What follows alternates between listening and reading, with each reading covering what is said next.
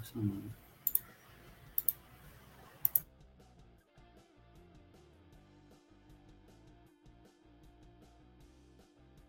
Vou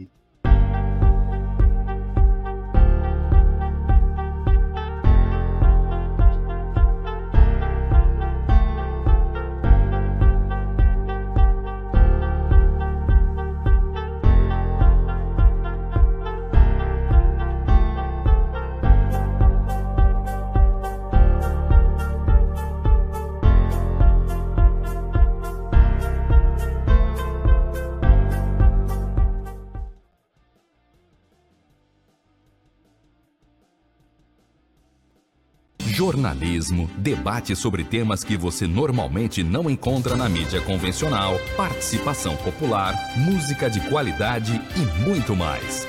Web Rádio Censura Livre, a voz da classe trabalhadora.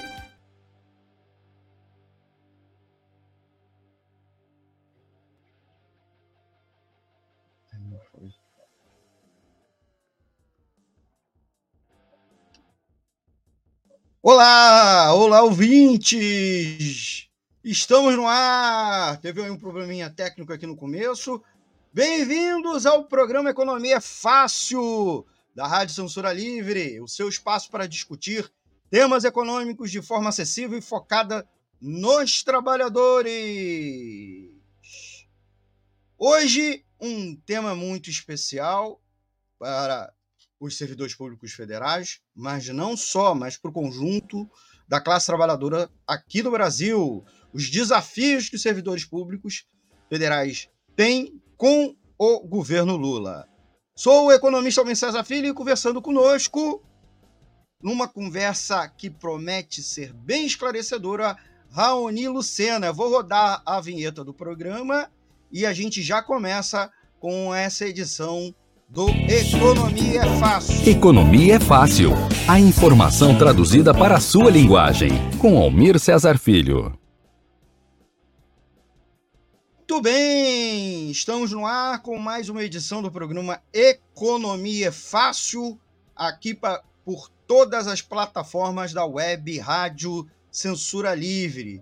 Vamos ao tema desta edição: servidores públicos à beira do abismo um reajuste de míseros 1%, isso mesmo, 1% em 2024. Vamos defender, vamos desvendar como o orçamento 2024 reflete ou não o desprezo do governo pelos servidores públicos. Abordaremos o embate entre o governo Lula e os servidores à medida que podem estar pagando o preço do novo arcabouço fiscal e ainda enfrentam a ameaça da retomada da reforma administrativa. Exploraremos a evasão de servidores e o abandono do serviço público com impactos diretos na qualidade do atendimento à população. E por fim, vamos adentrar na delicada relação entre servidores e o governo Lula são aliados ou oponentes? Preparem-se para uma análise profunda desses temas cruciais. Para debater essa questão, convidamos alguém que, que tanto sabe quanto sofre com o assunto. Ele é técnico administrativo da Universidade Federal Fluminense, a UF, e um jovem, uma jovem liderança sindical dos servidores públicos federais. Deem as boas-vindas ao Raoni Lucena, que muitos de vocês já conhecem, que além de meu amigo, é membro da equipe da Rádio Censura Livre e da agência de notícias Alternativa Nota. Seja bem-vindo, Raoni. Apresente-se e dê sua saudação aos nossos amigos e amigas ouvintes. E aí, pessoal, sejam bem-vindos. Obrigado aí pelo convite. É um prazer estar de volta aqui na programação da Web Rádio Censura Livre. Eu sou Raoni Lucena, sou servidor técnico administrativo em educação, trabalho na Universidade Federal Fluminense, é, compõe um coletivo, é, um movimento chamado Tais de Luta, UF, é, que é um movimento que, que tenta debater os grandes temas da, da classe trabalhadora é, e também mobilizar né, os trabalhadores da categoria de forma independente é, dos governos, de reitoria, etc. É, estou no momento como conselheiro universitário né, da, da, Universidade Federal Fluminense, eleito aí pelos, pelo, pela, pelos servidores técnico-administrativos. É, e para quem acompanha a emissora já sabe, né, eu é, durante alguns anos estive à frente de um programa aqui na Web Rádio Censura Livre, o Debate Livre, e infelizmente tive que me afastar é, a partir do nascimento do meu filho. Estamos planejando aí uma possível retomada no futuro, mas depende de algumas questões. É, e para deixar avisado aí ao espectador, né? É, eu estou fazendo programa com meu filho aqui, estou sozinho com ele, então talvez se tiver alguma emergência durante o programa eu sair correndo aqui, é, é em função disso, tá bom? Mas vai correr tudo bem. Muito bem, avisado aí os nossos amigos e amigas ouvintes que o Cauê a qualquer momento pode aparecer aqui na programação. É... Vamos, já, vamos já conversar com o Raoni, é, já fazendo as primeiras perguntas, é, depois dessa saudação dele. Ouvintes, lembrando também que vocês podem participar deixando o seu like aqui no programa aperte aí o botão curtir. É claro, também com o seu comentário ou enviando uma mensagem, uma mensagem para o WhatsApp aqui da rádio, é, que a gente também coloca aqui no ar o, a mensagem, né? A gente, além do comentário. Só espero, o bichinho não entra aqui, o, os banners. Programa ao vivo tem esses mistérios é, a gente clica aqui e não está indo. Eu estou operando, mas em todo caso, a gente também fala para você que o WhatsApp da rádio é o 21 96553 8908. Vou repetir, 21 96553 8908. E não se esqueça de se inscrever no nosso canal, no YouTube, Facebook e Twitter. A live está sendo transmitida para essas três plataformas e ativar o sininho para receber notificação de novos vídeos. Tá bom? Então, vocês ficam já avisados dessas opções de contato aqui conosco de interatividade. Tá bom? Vamos logo à nossa primeira pergunta, aproveitando o tempo. É, já tem até comentário dos ouvintes, aí à medida que a gente for fazendo as perguntas, mas já saudando o Antônio Figueiredo, é, nosso mestre do rádio jornalismo, que também está nos bastidores. Olá, turma, boa noite, bom programa, gratidão pela parceria. de abraço. Agradecer o Antônio, sem dúvida nenhuma, pelo apoio, é, que ele, além de nosso ouvinte, ele fica muitas vezes nos bastidores. Vamos ao primeiro tema, que é o reajuste salarial para 2024 e o próprio a questão do orçamento, né, que está colocado o orçamento para 2024, o orçamento da União. É, não sei se os amigos e amigas ouvintes sabem que o governo recentemente anunciou um reajuste para os servidores públicos federais para o ano que vem, 2024. É, né?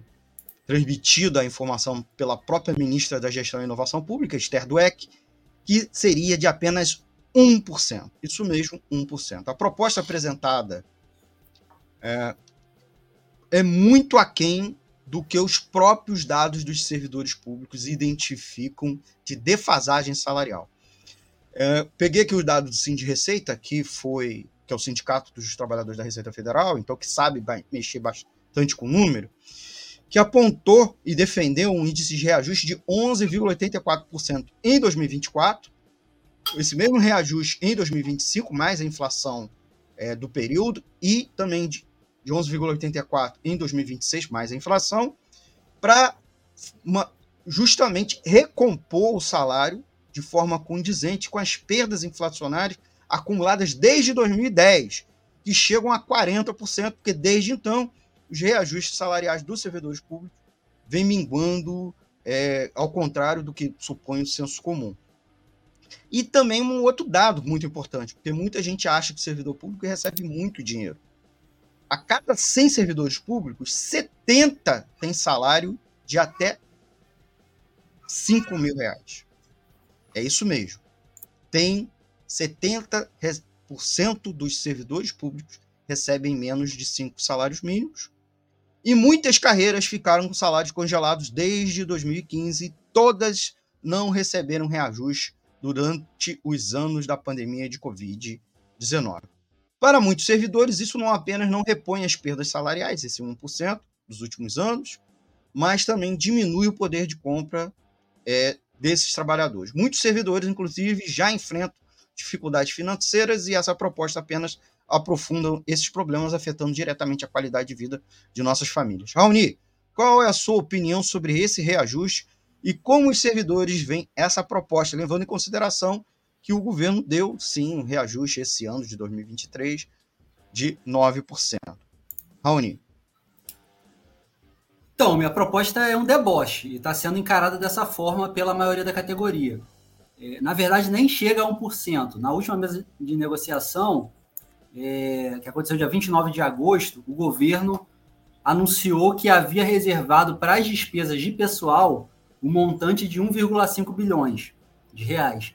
É, é, se todo esse montante for aplicado somente em salário, é, somente em reajuste salarial, de maneira igualitária entre servidores públicos federais, daria em torno de 1%. Por isso se fala no 1%, mas a proposta nem foi assim, taxativamente na mesa, 1% de recomposição. É... Porém, é, é 1,5 bilhões de reais para despesa de pessoal. Então, isso significa recomposição salarial, reajuste de planos e carreiras, benefícios, isso tudo está dentro desse 1,5 bilhões. Então, na verdade, é, seria bem menos do que 1% de recomposição salarial de fato, entendeu? É, mas não deixa de ser um número assim expressivo, né? Um número irônico, né? Esse 1%, é, mesmo levando, levando em consideração que todo todo esse 1,5 bilhão seria para recomposição salarial, daria em torno de 1%, e isso soa para a categoria como um deboche, né? Esse 1%. Tem gente que está dando brincadeira com, com a música lá do, do, do Safadão, aquele 1% vagabundo, não sei o quê. É, soa de fato como um deboche para a categoria, como uma afronta, né? como um escárnio. É, para ter uma ideia, a nossa categoria dos técnicos administrativos em educação, existem várias categorias dentro do funcionalismo público federal, né? A nossa é uma delas apenas. É, nós ficamos cerca de sete anos sem reajuste. É, até esse ano, quando ocorreu um reajuste de 9%, como o Almir falou. É, esse reajuste de 9% que aconteceu esse ano, que se efetivou esse ano. Oi? Falou alguma coisa? Não, não, pode ir, pode ir. Esse reajuste que, que, que se efetivou esse ano, de cerca de 9%, ele foi aprovado ainda no último ano do governo Bolsonaro. É bom dizer isso. Mesmo que naquele momento ali de, de transição, né? Bolsonaro já havia sido derrotado eleitoralmente, estava aquela equipe de transição, mas efetivamente foi aprovado ainda durante o governo Bolsonaro, o último ano, os últimos meses ali do governo Bolsonaro. Estava é... aquela equipe de transição. E aí houve, houve essa, essa, esse reajuste de 9%. Antes disso, a gente estava a gente estava sete anos sem reajuste. É, e isso totalizou uma perda aí, é, levando em consideração a inflação ano a ano, de aproximadamente 53%. É, essa perda acumulada. Então, é uma queda brutal no padrão de vida, que os 9% não, recompu não recompuseram. Na verdade, esse 53% de perda, é, mesmo levando em consideração o reajuste anterior de 9%, é, e esse de 1% muito menos vai recompor, né? Então, o, a gente está colocando na mesa para negociação uma proposta de recomposição que, que reponha esse 53% em três anos, levando em consideração também uma previsão de, de inflação para os próximos, para 2014, 2015, 2016 também. É isso, Almir. Segue aí. Muito bem, eu, na tela da live tem uma imagem de uma pessoa, né, uma mulher. Essa é a ministra da Gestão, a Esther Dueck, para quem não sabe. Inclusive na capa né, do, do vídeo, na miniatura é, dessa live, é, tá ela com a mão sim segurando 1%, que é o, justamente o, o valor que ela apresentou é, na mesa nacional de negociação permanente dos servidores públicos federais. Queria aproveitar entre uma pergunta e outra, e pedir aos nossos amigos e amigas ouvintes para dar o like. É, o like ajuda a educar os algoritmos das plataformas para você receber mais conteúdo da Web Rádio Censura Livre e do Economia Fácil e o nosso conteúdo ser sugerido para mais pessoas, além de um sinal que você está gostando do nosso conteúdo. É claro, compartilhe nas suas redes sociais e não deixe de se inscrever no nosso canal. Então, dá o like aí, dessa força para gente. Vamos logo à segunda pergunta. E ainda nesse tema, né, de uma maneira complementar, é, há uma, uma impressão né, de que é, o reajuste e, inclusive, também o, o, o montante de recursos que estaria separado para o reajuste está limitado pela questão do orçamento é, de 2024, tendo em vista que é o primeiro ano do, da implantação da, da, da do arcabouço fiscal. Desculpe. De com vigência. A, de vigência. E com a aprovação do novo arcabouço fiscal, o governo Lula busca cumprir um déficit fiscal zero já a partir do próximo ano. E coincidiu com, a, com o término da votação da PEC do novo orçamento, né, do, do novo arcabouço, que vai substituir o teto do gasto público e, consequentemente, coloca uma pressão injusta sobre os servidores públicos e passa a ideia de que os servidores irão pagar, vão custear né, a implantação do arcabouço. Os servidores, então, é, com isso, receberam esse impacto, e, que é um impacto da promessa do ministro da Fazenda, Fernando Haddad, uma promessa quando ele apresentou o projeto de novo arcabouço, ele também, ele também disse que já iria, no primeiro ano desse novo arcabouço, déficit zero, certo?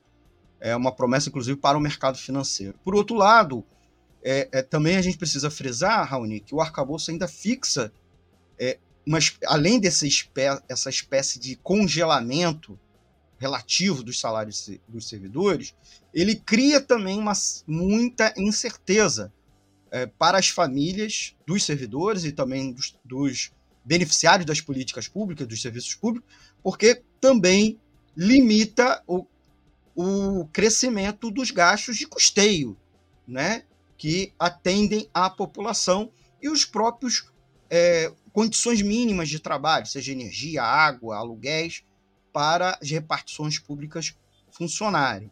Como também, é claro, a gente precisa lembrar a questão dos concursos, né?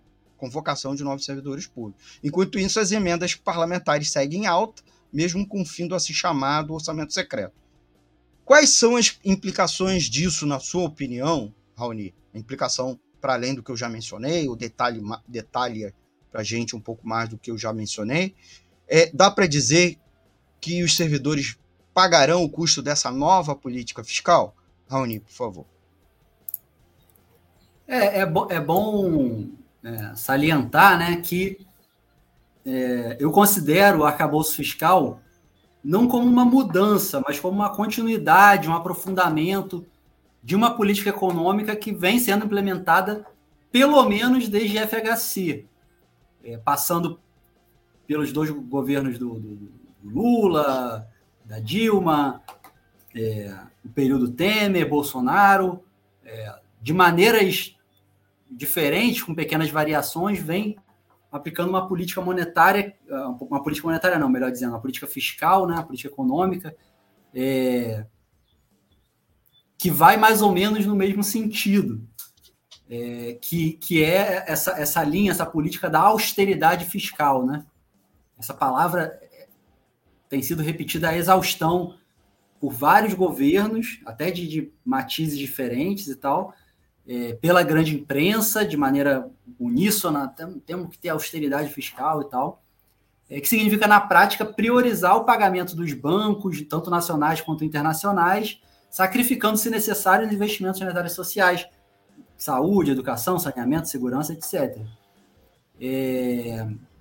E o arcabouço fiscal é uma continuidade é, e ao mesmo tempo, um, de certa forma, um aprofundamento dessa, dessa visão, dessa política fiscal. É, eu vou dar um exemplo concreto, assim, aqui da UF, de como. Aqui da UF é ótimo, como se eu estivesse na UF, né?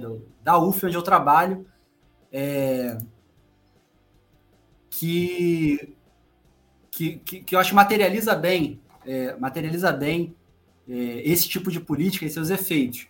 Como é, como é que ele acontece assim no, no dia a dia, no, no, chão, no chão de fábrica, como a gente fala, no chão do local de trabalho ali, no, de forma é, cotidiana, concreta.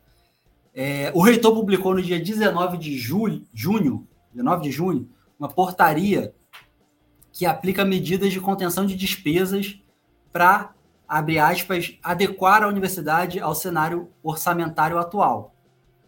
É, dentre essas medidas estão, por exemplo, é, proibir atividades acadêmicas à noite. Então, é, tirando excepcionalidades que têm que ser avaliados por uma por uma por um comitê específico lá, é, não pode ter atividade acadêmica à noite mais na UF. É, outra das medidas propostas por essa portaria, vetar transporte de pessoal né, de Niterói, que é a sede onde fica a UF, para a sede para os campi fora de sede. Para quem não é aqui da região, talvez possa não conhecer tão bem, é, a UF tem sua sede em Niterói, mas tem camp em vários municípios aqui do Rio de Janeiro. Então, é, mas como a sede é em Niterói, às vezes tem equipes técnicas que só tem em Niterói, que precisam se deslocar para prestar determinados serviços e tal. Tá, tá, tá, tá suspenso isso, ninguém desloca mais de Niterói para o interior, como a gente chama, ou vice-versa, a não ser por conta própria, não tem mais transporte. É... Essa, essa portaria suspende a realização de trabalhos de campo, que é uma atividade importante para vários cursos, né? Para a formação. Eu me formei em geografia pela UF, por exemplo. Pô, parte fundamental da minha formação foram trabalhos de campo. Eu fiz trabalhos de campo assim, excepcionais é, para o centro-oeste brasileiro, para o Pantanal, né, para a região nordeste também, ou aqui mesmo no estado do Rio de Janeiro, para o litoral, enfim. Isso foi, foi, uma parte integrante, assim, muito importante da minha formação, não só o curso de geografia, mas vários outros cursos. É, do trabalho de campo para completar a sua formação, visitas técnicas, etc. É, e isso está suspenso.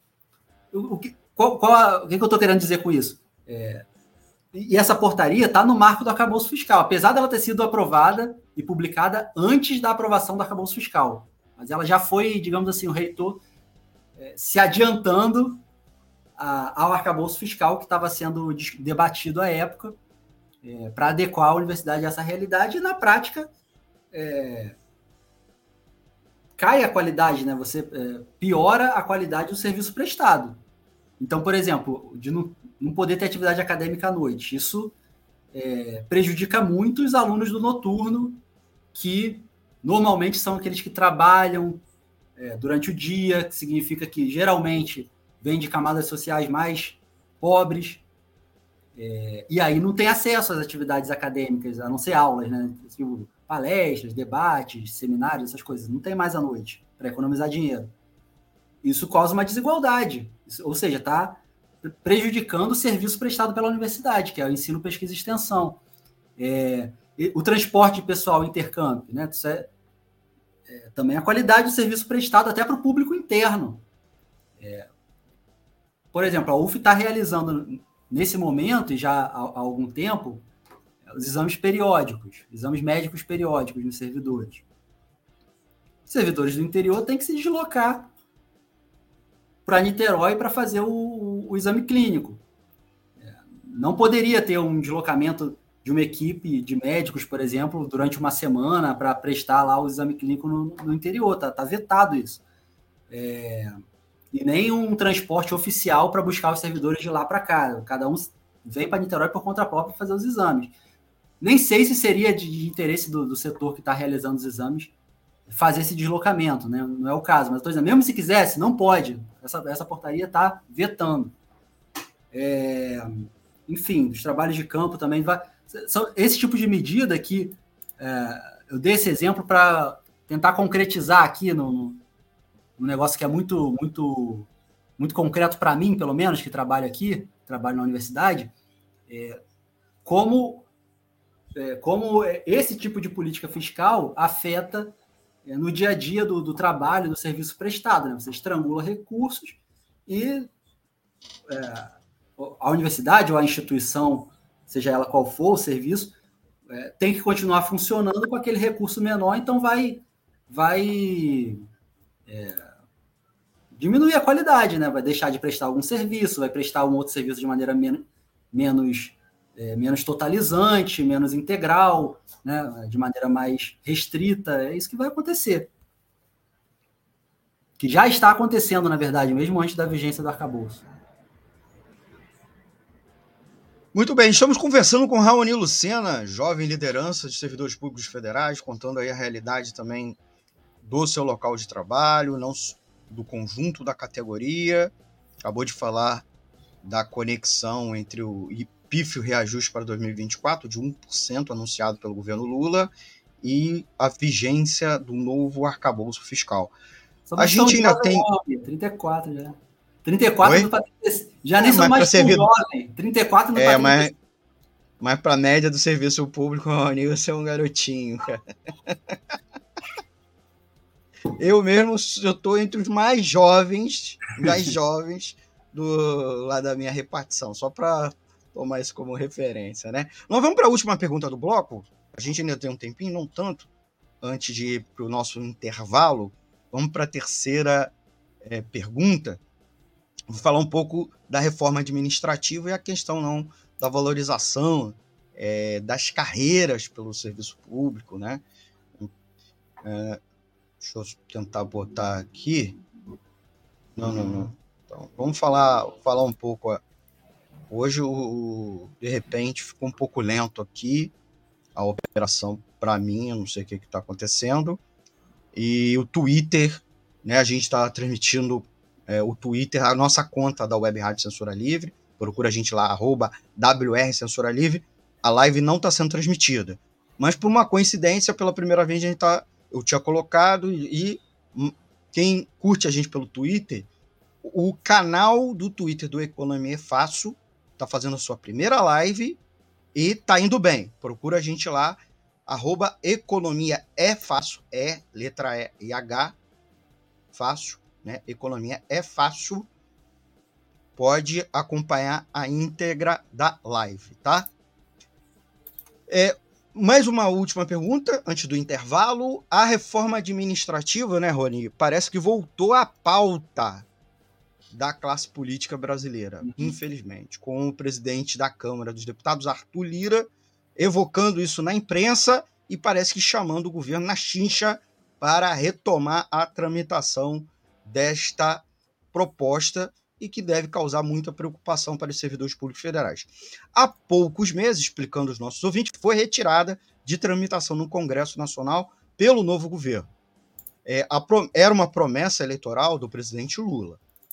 A proposta em questão é a PEC 32, que foi elaborada pelo ex-ministro da Economia do governo Bolsonaro, o banqueiro Paulo Guedes, e que prometia reduzir o gasto público. Esse era o objetivo da reforma administrativa. Não é melhorar a eficiência, isso também era argumentado, mas esse, o objetivo era reduzir o gasto público. Porém, essa reforma pode afetar seriamente a estabilidade no emprego e as condições de trabalho dos servidores. Algo que a gente sempre tra tra tratou aqui no Economia Fácil esse tempo todo. A perspectiva de flexibilização das regras pode abrir, inclusive, espaço não só para as terceirizações e contratações precárias, prejudicando a qualidade do serviço, mas ainda ampliar a corrupção, é, sob forma de mais rachadinhos ou rachadinhas, e obrigar ou condicionar os servidores até mesmo a aceitar ordens ilegais. Aparentemente, a reforma administrativa, né, Rony, parece ser uma barganha do Arthur Lira, líder máximo do Centrão, para aprovar projetos do governo. É bem verdade que ele tenta ficar de bem com, né, ou ficar bem com um vasto setor do empresariado, na tentativa de sobrevivência política, por ser alvo de dezenas de investigações. A gente deve levar isso em consideração. É, queria que você também falasse um pouco a respeito disso. Contudo, vários membros proeminentes da equipe econômica, como o próprio Fernando Haddad, disseram que apoiam a retomada do projeto, mesmo que em uma versão mais light. É, o que essa retomada significa para os servidores, Jauni? Como essa reforma afeta as, pers é, as perspectivas em geral de valorização ou, e ou coloca em risco a qualidade do serviço público? Raoni, por favor. Lembrando que é, o, governo, o, o Arthur Lira até chamou a atenção da retomada da reforma, também como desculpa a questão do déficit zero para o ano que vem, né? A busca pelo déficit zero, não sei o que, que o governo precisa cortar gasto, e uma forma seria a reforma uhum. administrativa. Raoni, já falei demais, fica à vontade. Almir, me parece que o conjunto dos servidores públicos de modo geral, e falando da, de onde eu trabalho, da comunidade universitária, é, seja minha categoria, os técnicos administrativos em educação, seja os docentes, seja mesmo os alunos, é, não se deu conta ainda do tamanho desse ataque. Assim, é brutal, brutal. A reforma administrativa é um ataque brutal ao que a gente conhece hoje como serviço público. É uma mudança de paradigma. Caso seja aprovado, é uma mudança de paradigma no que é serviço público, no que a gente entende como serviço público no Brasil. É... Para tentar ser didático aqui com, com, com o ouvinte, é... vocês lembram do caso de corrupção na compra de vacinas? Né? Não tem muito tempo. Só veio à tona porque um servidor com estabilidade falou que não ia aceitar aquilo e veio a público denunciar. E agora, por exemplo, é, o caso que está encalacrando lá o Bolsonaro, das joias. É, só veio à tona porque um funcionário da alfândega, com estabilidade, peitou e falou: não, não interessa se é, é, tem cartinha de fulano, se é general não sei das quantas, condecorado. Esse, essa joia não vai sair daqui sem a documentação correta e ponto. É, essas pessoas fariam isso se não tivessem estabilidade? Né? Se tivessem ali sido colocados ali por indicação de alguém, ou se pudessem ser trocados de local de trabalho assim, na revelia a qualquer momento. É, eu acho improvável. Então, a estabilidade é uma garantia não só para o servidor público, mas para o serviço prestado. E, e, e a reforma administrativa está colocando em risco a questão atividade do servidor. É, é uma das questões, né? meu acordou aqui. É, e eu acho que o pessoal ainda não se deu conta, entendeu? Ou não se deu conta da profundidade do ataque, ou estão confiantes demais que o Lula vai segurar isso aí, tá? e não vai, não vai. O Lula não tem. Não revogou nenhuma das reformas feitas pelo Bolsonaro, pelo Temer, e, é, a não ser que me surpreenda muito, é, não vai. Pode fazer uma declaração ou outra, mas não vai fazer um movimento político no sentido de impedir a, a aprovação da reforma administrativa.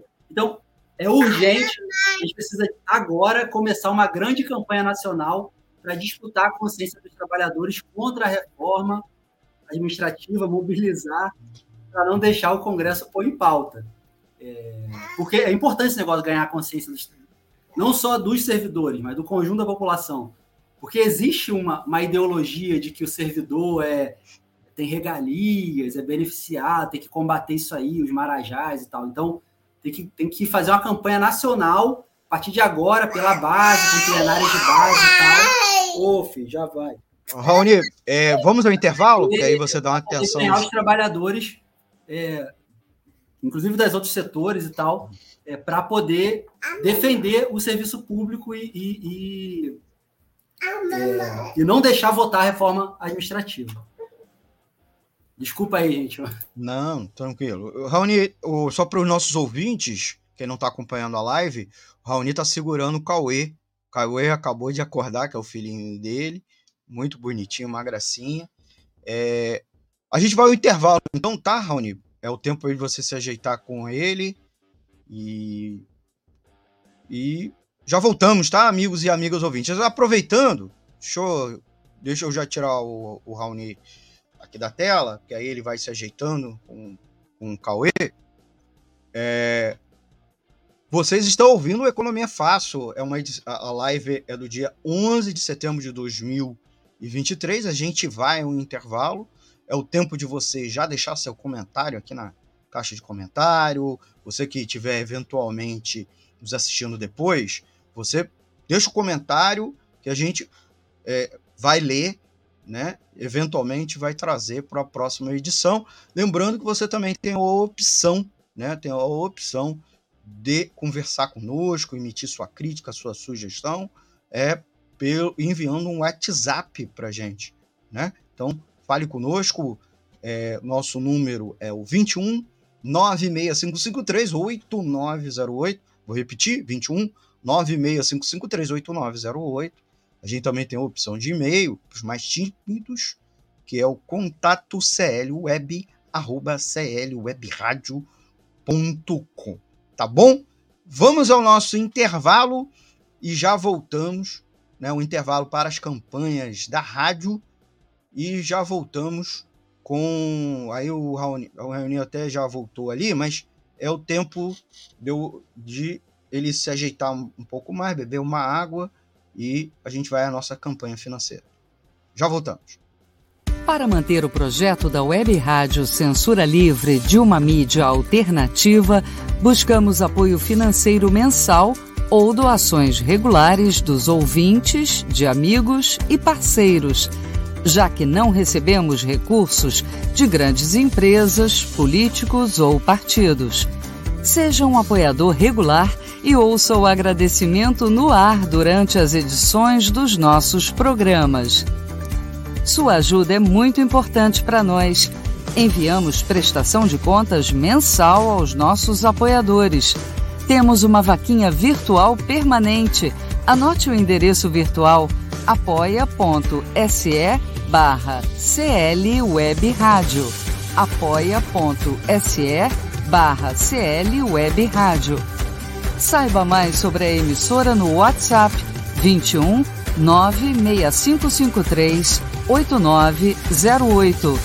Web Rádio Censura Livre, a voz da classe trabalhadora.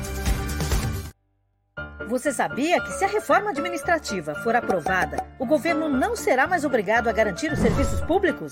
A chamada PEC 32 vai retirar as obrigações sociais do Estado, privatizar os direitos da população e transformar tudo em mercadoria. Ao invés de trabalhadores concursados, o governo vai contratar empresas privadas para gerenciar serviços de saúde, educação e segurança. As escolas, o SUS e o programa de vacinação, por exemplo, poderão ser repassados para o setor privado. Ou seja, você vai ter que pagar por um direito que é seu ou receber um vale de quinta categoria para ser atendido nos piores lugares. Na prática, a reforma administrativa de Bolsonaro e Paulo Guedes vai entregar tudo aos empresários e deixar o povo sem assistência. Não podemos permitir que o Congresso aprove essa reforma. É preciso defender os serviços públicos. Diga não à PEC 32.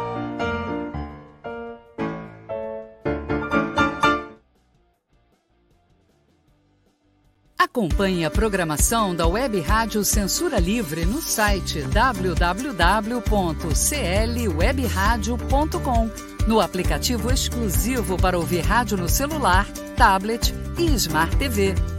A emissora também está no Rádiosnet, um dos maiores aplicativos para esta finalidade, na nossa página no Facebook e no canal da emissora no YouTube. Acesse o nosso canal escrevendo youtube.com barra C barra Censura Livre. Tudo junto. Inscreva-se no canal e acione o sininho para receber as notificações de novos vídeos. Web Rádio Censura Livre. A voz da classe trabalhadora.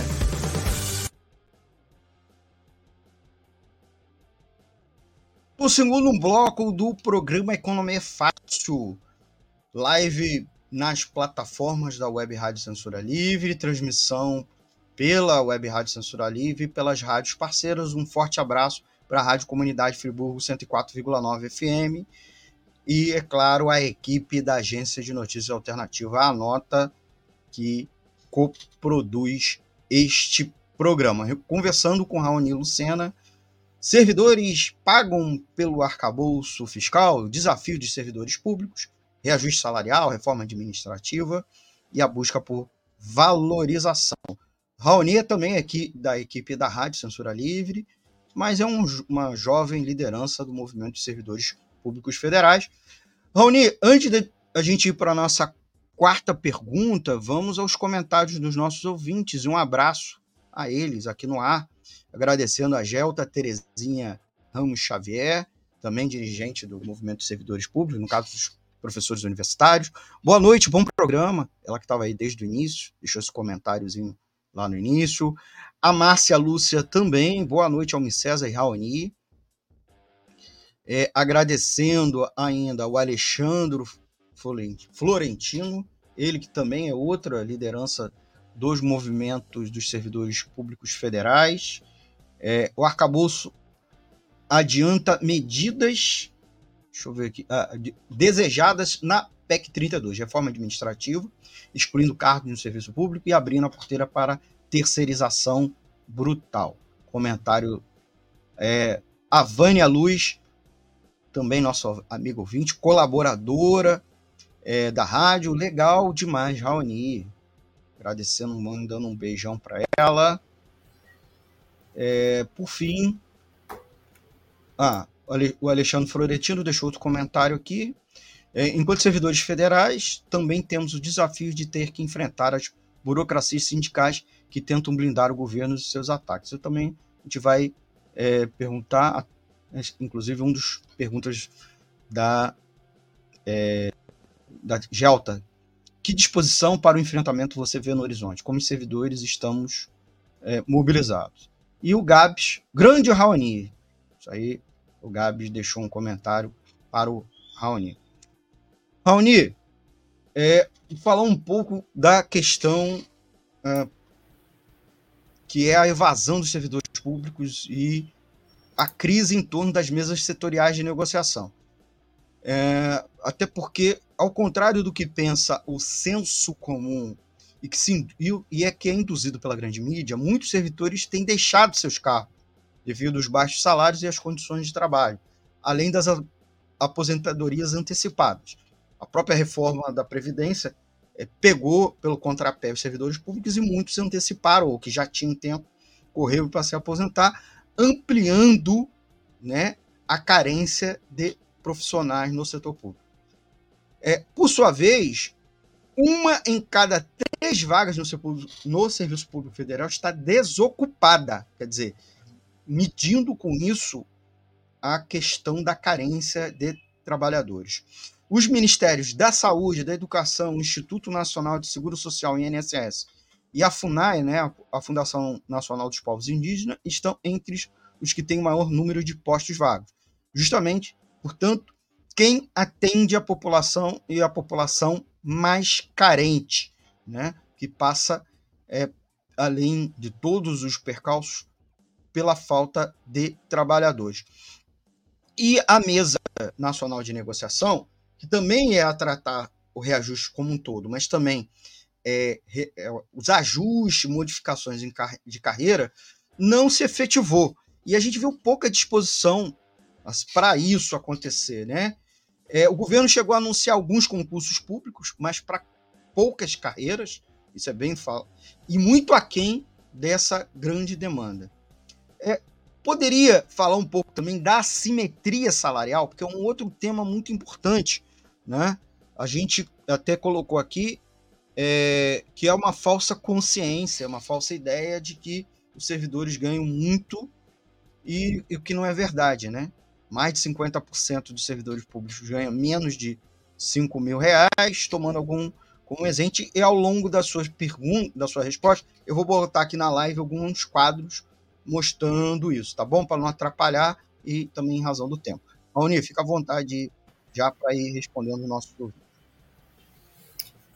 Não, é isso. Primeiro tem que combater esse mito aí. O Almir já começou a, a, a falar sobre, mas a, a, a grossa camada, a maior parte dos servidores públicos é, ganham salários, que não ganham super salários, né? ganham salários até baixos.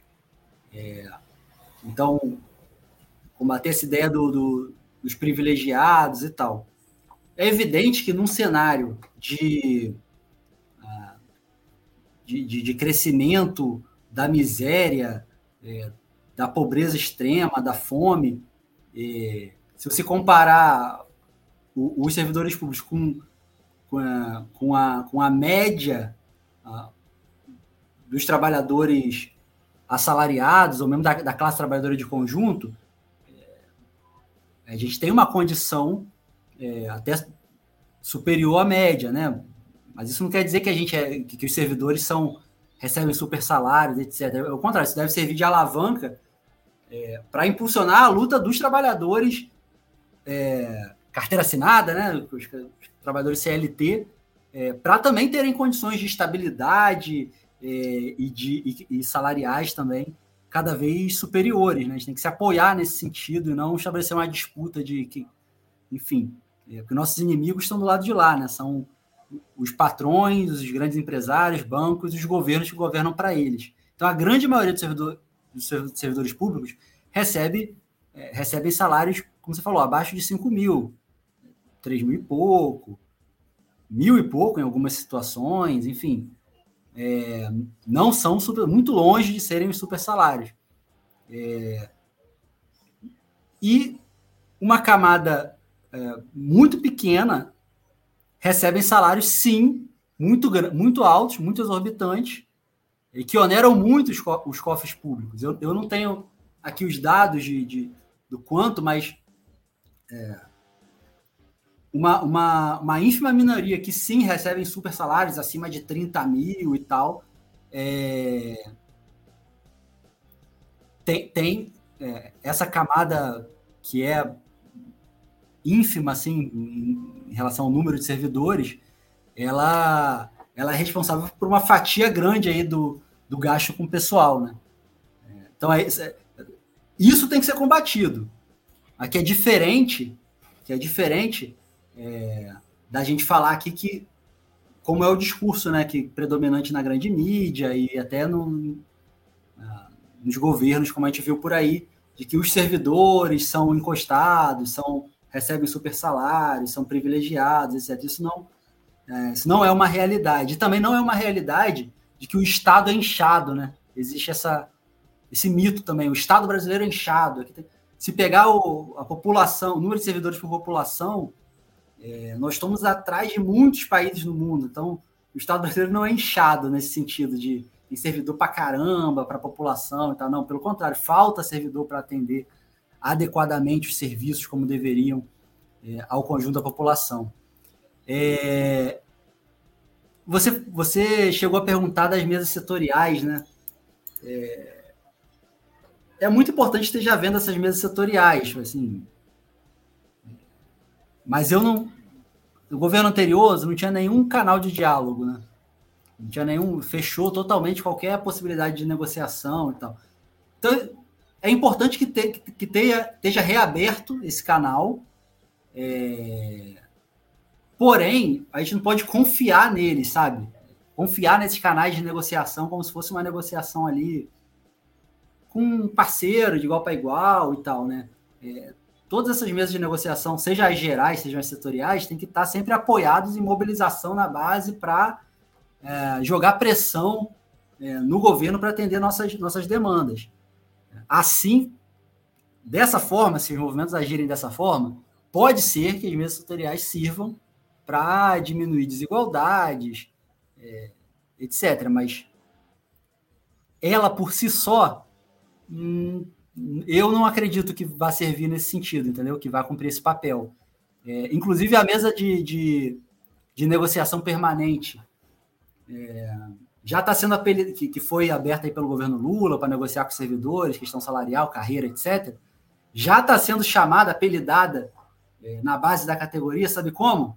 Mesa de enrolação permanente. Porque é isso, ficar enrolando, não chegar a proposta, não chegar a proposta, aí depois chega essa coisa tacanha aí do que não, que não perfaz nem 1%, né? É, então, se não tiver mobilização pela base, qualquer mesa de negociação, seja geral, setorial, específica ou escambau, vai virar mesa de enrolação permanente. Então, é, elas têm um papel importante se a gente atuar nela, assim, apoiado numa mobilização por baixo, né, pela uma base mobilizada, organizada, é, fazendo manifestação, disputando a consciência dos trabalhadores, é assim. Muito bem, conversando com Raoni Lucena sobre essa relação entre o governo Lula e o movimento de servidores públicos federais. Você perguntou da evasão também, né, Almir? É. Desculpa, eu, eu acabei não, não, respondendo isso. Uhum. É, não, é verdade, assim, é, tem vários colegas que é, optam, ao decorrer da sua carreira, por, por é, ou, ou para ir para outra carreira, conseguem fazer um outro concurso, etc. É, ou mesmo abrem um, um, um, negócio, apostam num negócio próprio, ou mesmo numa carreira no setor privado que, que, que lhe paga um salário melhor. Isso, ou faz concurso para outra carreira, né? Faz concurso para outra carreira, isso acontece muito também. É, principalmente nas carreiras de, de, menor salário, né? As pessoas passam por ali por, como passagem para tentar um negócio melhor. É, e, e, isso afeta o serviço no sentido de que esse, esses cargos não são repostos é, da mesma da mesma magnitude que, que saem, né, com, com a mesma uhum. intensidade que saem através de concursos, que abre caminho para terceirização, contratos temporários. Normalmente, é, uma parte, apenas uma parte é reposta com concurso e a outra parte vai enchendo com contrato temporário, terceirização e etc. É, e nada contra os terceirizados e os trabalhadores temporários. Normalmente são pessoas, inclusive, que têm capacidade técnica para atuar, etc. Porém, você quebra aquele, aquela ideia de continuidade, né? Que o contrato temporário está por um período de tempo, uma hora vai acabar, vai entrar outro, uhum. terceirizado pode ser mudado a qualquer momento de para prestar serviço aqui, ali, acolá, ou pode ser mandado embora se a empresa, sei lá, resolver mudar os planos. É, então, você perde aquele sentido de continuidade do serviço, uhum. porque não tem a reposição no mesmo ritmo que tem a saída. Seja por aposentadoria, seja por, por, uh, por desistência, outra coisa da vida. Isso acontece mesmo. Raoni, nosso tempo está acabando. É, como você sabe, é, o tempo passa voando na, na entrevista, no nosso bate-papo. Então a gente vai para a nossa última pergunta. E aí não dá para não fugir desse assunto, que é a relação do movimento dos servidores públicos e dos próprios servidores públicos de maneira geral com o governo Lula, né? É, por tudo que está colocado, né? Até os nossos ouvintes que estão nos acompanhando aqui na live colocaram essa questão no chat. É, considerando o atual governo aliado ou não, ao menos era essa a promessa durante a campanha eleitoral, diante, inclusive, comparativamente aos ataques vindos é, do governo Bolsonaro, como o aumento do caso de assédio moral, a própria reforma da Previdência, o congelamento de concursos que aconteceu e os reajustes salariais zeros que nós né, vimos durante os quatro anos do governo dele. Por sua vez, várias lideranças sindicais da categoria têm laços diretos com o governo Lula e partidos da sua base. E durante a campanha eleitoral, é, de, é, durante a campanha eleitoral, e mesmo agora, durante a campanha salarial do presente ano de 2023, é, muitos críticos apontaram que houve sinais de certo boicote corpo mole dessas lideranças sindicais ligadas ao governo. Né? A campanha salarial supostamente foi aquém do que poderia deveria ter sido feito. Aí que vem a nossa pergunta. Mas afinal, vemos esses ataques ou potenciais ataques, né, incluindo a nova reforma administrativa, a nova proposta de reforma administrativa. Dá para ver o governo como aliado ou, ou oponente dos servidores? Qual é a sua perspectiva sobre manter uma visão de, no mínimo, de independência e luta em relação às políticas governamentais e a relação, vamos dizer assim, é, sindical, a relação é, trabalhista entre servidores e governo. Como, você, como equilibrar o apoio ao governo ou não com a necessidade de manter uma voz crítica em prol dos interesses dos servidores públicos? Raoni. essa é uma característica de, é, de todos os governos Lula, né? Inclusive, minha opinião é que esse terceiro governo Lula é, faz isso até com menos ênfase do que os, os dois primeiros, de incorporar os setores do sindicais, movimentos sociais no próprio governo, né? Os primeiros dois governos fizeram isso com muito mais, muito mais ênfase, né? É, e assim, e dessa forma, cooptar ali o movimento. É, são estratégias diferentes, né? O Bolsonaro, a estratégia era do enfrentamento direto, né? O Big Stick. E o, e o Lula, é, ele tenta fazer um, uma composição, uma conversa, um vamos governar junto, união em prol do Brasil, etc. Mas ambos, isso é importante deixar claro, ambos governam para os grandes empresários do país, com estilos diferentes. Eu não digo que são a mesma coisa, mas é, governam para os grandes empresários do país e não para a gente. Então eu não considero Lula, Alckmin, Frente Ampla ou Escambau como aliados de jeito nenhum. Alguns colegas comparam com o Bolsonaro, falam, ah, pelo menos agora tem mesa de negociação. Pelo menos agora ele não chama a gente vagabundo, baderneiro. Essa régua é muito baixa, né? Assim, não é meu critério para considerar alguém aliado não me, me chamar de vagabundo e existir a mesa de negociação. O que, que é colocado nessa mesa de negociação, efetivamente? É 1%, né? Do L Safadão aí, aquele 1% vagabundo. É... Nove meses de governo. Nenhuma das reformas neoliberais do Bolsonaro, do Temer, foi revogada. O aumento do salário mínimo, lembra que o governo falou, ah, aumentamos o salário mínimo depois de não sei. O aumento foi 18 reais. 18 reais, o que, que você compra no mercado? Para o servidor, essa proposta é de 1%. Que aliado que é esse? A reforma tributária exonerou, é, exonerou mais ainda né, o, as grandes empresas pagam, estão pagando menos imposto ainda do que já pagavam. Cadê a taxação dos lucros e dividendos? Não está não tá contemplada na, na, na reforma tributária. É, em agosto, agora, teve um corte no MEC, educação, de mais de 300 milhões. Então, assim, independência de qualquer governo, para mim, é princípio. Podia ser um governo operário ali, mas o, o movimento sindical popular tem que ser independente do governo. É... Mas passados esses nove meses, por tudo que o governo já demonstrou, é, falar de independência é pouco. A gente tem que nos colocar como oposição de esquerda a esse governo. Acabou de ter congresso da CSP com lutas, né? Bem e a Central reafirmou novamente esse posicionamento, né? De, de, oposição de esquerda ao governo Lula. Acho isso importante. É, não dá para deixar na mão da extrema-direita essa bandeira de ser oposição a Lula, entendeu? É, os trabalhadores têm que saber que existe aqueles setores organizados que não apoiam o governo, que são, fazem oposição ao governo, mas que não defendem Bolsonaro e a turma de golpistas. Isso é importante, a gente pode, não pode deixar essa bandeira na mão dos bolsonaristas. Né? Tem, tem companheiros que falam assim: não, se dizer oposição ao governo é, é, é fazer o jogo do bolsonarista. É o contrário. A gente não pode deixar na mão deles essa bandeira. Aí a gente está tá ajudando eles, deixar na mão deles a bandeira de ser oposição ao governo, entendeu? É, por isso eu construo, inclusive, o, o, o movimento Tais de Luta, né? Que é recém-fundado aqui na UF, né? Se inspirou em movimento lá do Espírito Santo.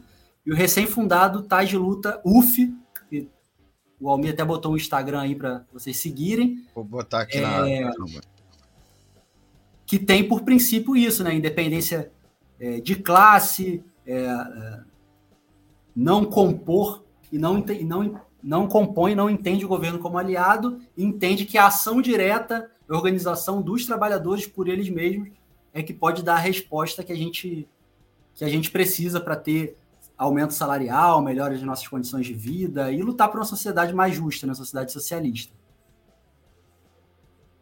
Muito bem, Raoni, agradecer muito a você pela participação aqui conosco. Você já está convidado para próximas edições, né? É, torcendo também para que você retome o programa Debate Livre aqui na nossa grade da Rádio Censura Livre e, e desejando também boa sorte aí ao novo coletivo do movimento sindical se somando à defesa das pautas do Serviço Público Federal. Antes de encerrar, é, dois avisos aos nossos amigos e amigas ouvintes. Hoje, é, estamos transmitindo essa live, dia 11 de setembro de 2023. Lembrando que o programa ficou no ar durante a semana, reprise de representação, né? transmissão também por, pelas rádios parceiras, mas a live, é, é nosso bate-papo aqui está sendo no dia 11 de setembro.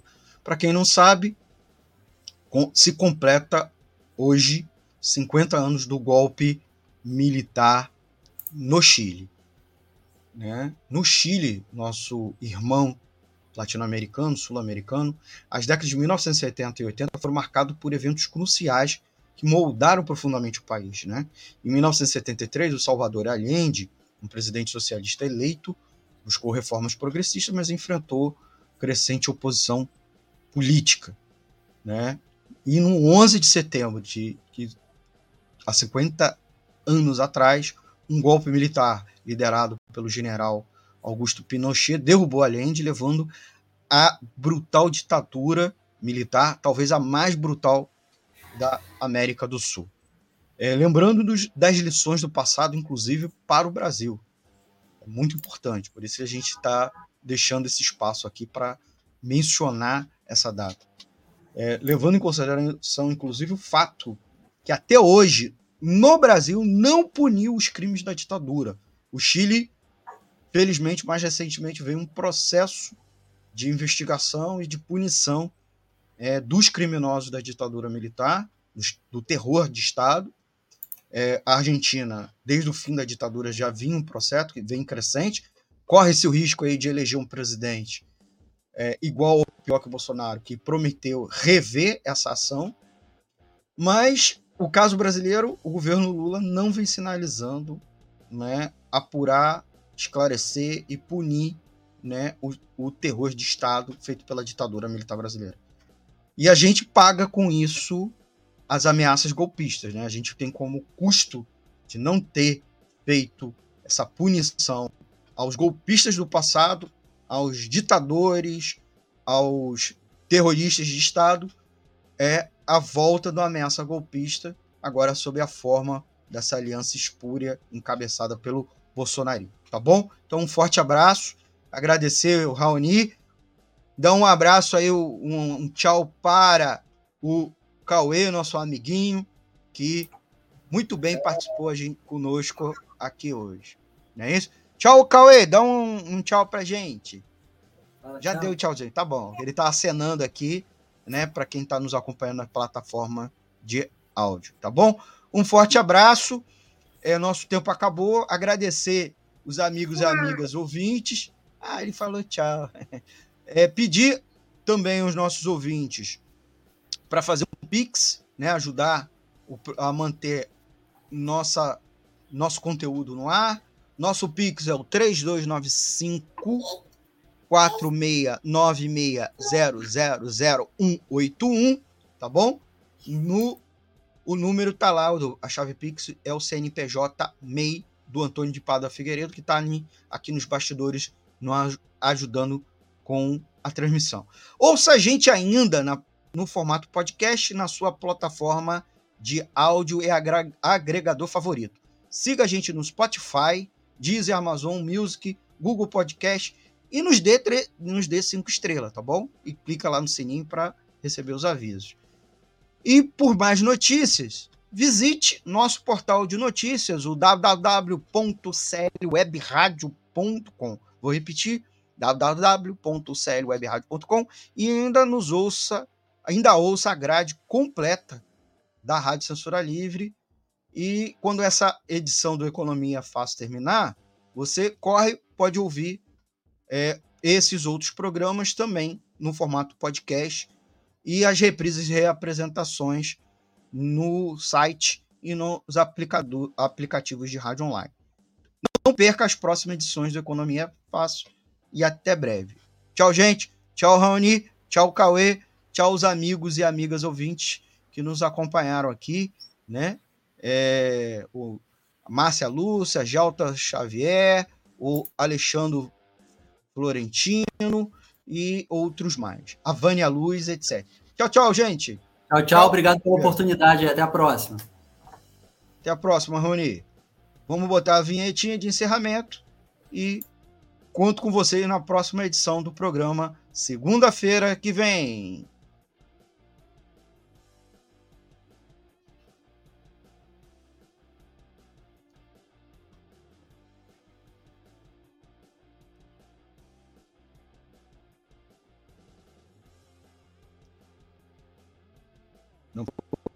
Vai Jornalismo, debate sobre temas que você normalmente não encontra na mídia convencional, participação popular, música de qualidade e muito mais.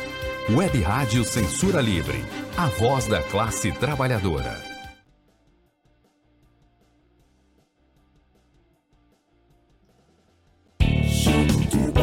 Economia é fácil.